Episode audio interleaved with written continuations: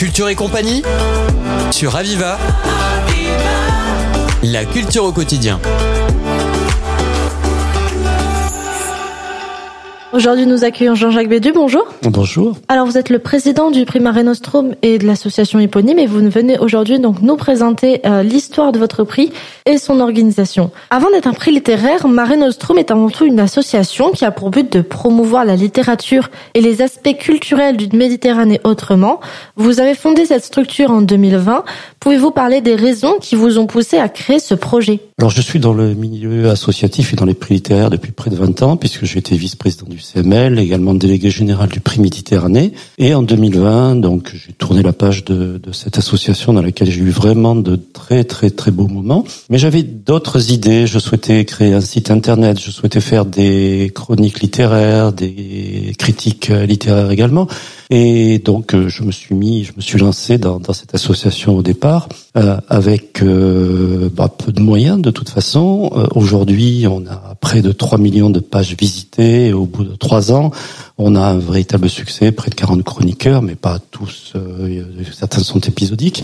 Et donc voilà, c'est parti comme ça et c'est aujourd'hui, je ne vous cache pas que malgré mon métier, c'est presque un second plein temps. C'est sûr, euh, autant de succès en si peu de temps, trois ans, euh, de quoi forger l'admiration. Vous avez lancé euh, la première édition du prix Mare Nostrum peu après l'époque sombre du coronavirus et des confinements. Elle s'est déroulée donc en novembre 2021 où vous avez couronné Kaina Balou, la première femme imam, et la jeune romancière italienne Giulia Caminito. Pourquoi avoir décidé d'orienter votre association vers la création de ce prix Alors les prix littéraires, je vous l'ai dit, ça fait 20 ans que je baigne dedans. C'est absolument fascinant, passionnant, frustrant parfois. Et je n'imaginais pas euh, créer cette association littéraire sans créer un prix à côté. Voilà. Euh, j'ai la chance de pouvoir, grâce à mon entreprise, doter le prix, d'en être le mécène. D'autres mécènes vont arriver bientôt. Donc, euh, c'était pour moi extrêmement important. Et par rapport à tout ce que j'avais vécu, euh, de créer une autre forme de prix, peut-être avec des découvertes, euh, pas forcément de primer des auteurs extrêmement connus parce qu'ils en ont franchement pas besoin. Et donc on a, on s'est lancé dans, dans, cette aventure également du prix, euh, qui est euh, très intéressante parce que c'est en plus c'est un prix de lecteur, c'est-à-dire que ce ne sont pas entre guillemets des professionnels. Donc euh, vous avez, dans, alors là aujourd'hui il y, a, il y avait deux prix la première année on s'est aperçu que deux ne suffisaient pas en réalité. On a subdivisé, donc on a subdivisé le roman en roman méditerranéen, premier roman méditerranéen, parce que c'est pas tout à fait pareil. Mais également au niveau des essais, on a mis histoire et géopolitique d'un côté, philosophie et spiritualité de l'autre. Donc là maintenant on a quatre lauréats. D'accord, oui, ça diversifie et c'est beaucoup plus complet, on va dire. Euh, concernant l'histoire de votre prix littéraire, pouvez-vous nous partager les moments euh, les plus marquants de son parcours? Alors, euh, les moments marquants, en fait, ce sont les réunions qu'on a ensemble. Parce que, comme je vous le disais tout précédemment, ce sont des jurys de lecteurs. Donc, les lecteurs ne font pas de différence entre les maisons d'édition, ne sont pas soumis, entre guillemets, à certaines pressions, comme ça peut être le cas dans, dans certains grands prix littéraires ou dans ce que j'ai pu voir, ou même moi m'être paradoxalement victime. Parce que je suis auteur, donc j'ai quand même quelques anecdotes croustillantes que je vous raconterai pas, mais qui sont quand même assez sympathiques dans le fonctionnement de certains prix littéraires. Euh, donc les moments les plus intéressants sont effectivement euh, ces moments de, de, partage que l'on a ensemble d'engueulade, hein, parce que c'est un peu parfois d'engueulade vraiment très très agréable. Hein. On, on, c'est char de page, je vous rassure. Et puis surtout, ça a été la, la, bon, la première remise n'a pas pu avoir lieu à cause de la Covid, puisque euh, donc il y avait le confinement. Enfin non, le deuxième confinement en fait. Et donc l'année dernière, on a fait une première remise à Paris qui s'est extrêmement bien passée. C'était un grand moment de partage. Et euh, donc ça, c'est vraiment, c'est vrai que vous organisez ça tout seul. Et ben beaucoup, beaucoup de monde. C'était au siège de la Caisse d'épargne, euh, la Fondation Caisse d'épargne. Et ça a été un, un très bon moment. Et j'espère que le 1er février prochain, c'est-à-dire la semaine prochaine, ça sera aussi un grand moment parce qu'on a le recteur de la grande mosquée qui vient spécialement. Donc euh, ça va être, euh, en tout cas, c'est compliqué au niveau de l'organisation, mais euh, on espère, du monde il y en aura, ça j'en doute pas. Mais on espère un grand moment de partage entre bah, les trois religions du livre. Une cérémonie qui va donc être très importante cette année. J'ai souhaité cette année la remettre à Perpignan parce que bah, je suis de Perpignan et que il faut que les Perpignanais en profitent. Ça, ça me paraît logique. On va pas tout faire à Paris. Et puis euh, surtout de faire quatre remises différentes. C'est-à-dire que si vous faites les quatre remises qu'on avait fait l'année dernière, eh ben il y a un temps de parole qui est limité. C'est dommage parce que Euh, le public qui vient, c'est pour écouter les lauréats, c'est pas pour entendre des discours à rallonge ou des merci. Non, non, il faut faire parler les lauréats, il faut qu'il y ait un échange.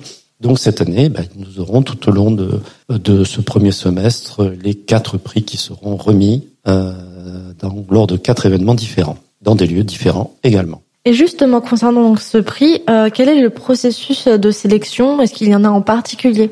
Alors, c'est, alors ça, c'est vraiment le, le plus compliqué.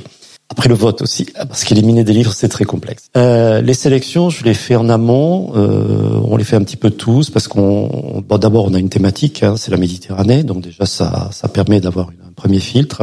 Et ensuite, on, on, va sélectionner en fonction des sorties. Je reçois des catalogues à peu près deux mois avant les sorties. C'est-à-dire que là déjà, je travaille sur Massa Viril. Au mois de mai, on aura la rentrée quasiment. Mai-juin, on a déjà la rentrée de septembre. Donc, on est capable d'avoir les épreuves. On sait ce qui va sortir. Donc, on peut commencer à lire en amont. Et on fait un certain nombre de sélections. On peut se tromper. On peut oublier. Ça, c'est déjà arrivé.